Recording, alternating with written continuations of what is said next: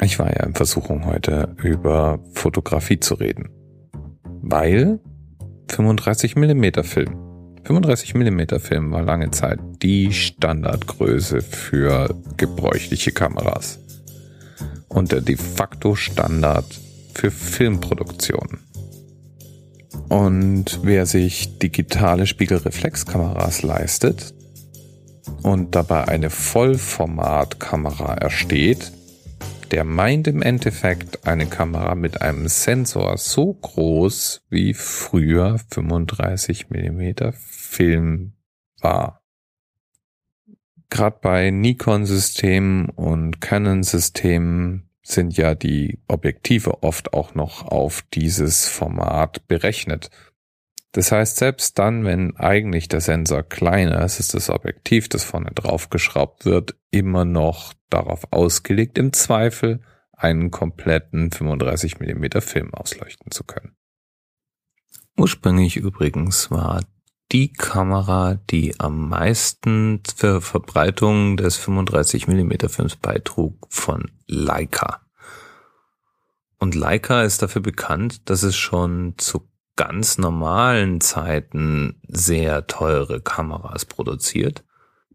Man kann aber noch einen Schritt weiter gehen und als Sammler sich mit klassischen Leicas beschäftigen. Und wer sich auf der Sammlerliste von Collective Blend umschaut, der stellt fest, dass alles von ein paar Zehntausend Euro bis hin zu 2,16 Millionen Euro alles möglich ist. Dafür bekommt man dann auch einen Leica-Prototypen, der nur 110 Mal gebaut wurde. Wenn das nicht mal was ist. Leica ganz generell, wie gesagt, 35 Millimeter Format als Standard und damit auch salonfähig, denn Leica zeigte, dass man mit 35 mm Film professionelle Qualität erzielen kann. Nikon und Canon dann später eben auch mit diesen Formaten sorgten dann dafür, dass wirklich überall und jederzeit 35 mm Film in den Läden verfügbar war und die Masse an Filmen und Fotos darauf erstellt wurden. Ich finde es übrigens spannend zu sehen, dass Instagram, die bekannte Fotobearbeitungs-App auf äh, allen gängigen Smartphone-Plattformen, Filter hat, die typische Charakteristiken von alten 35 Millimeter chemischen Filmen nachahmen.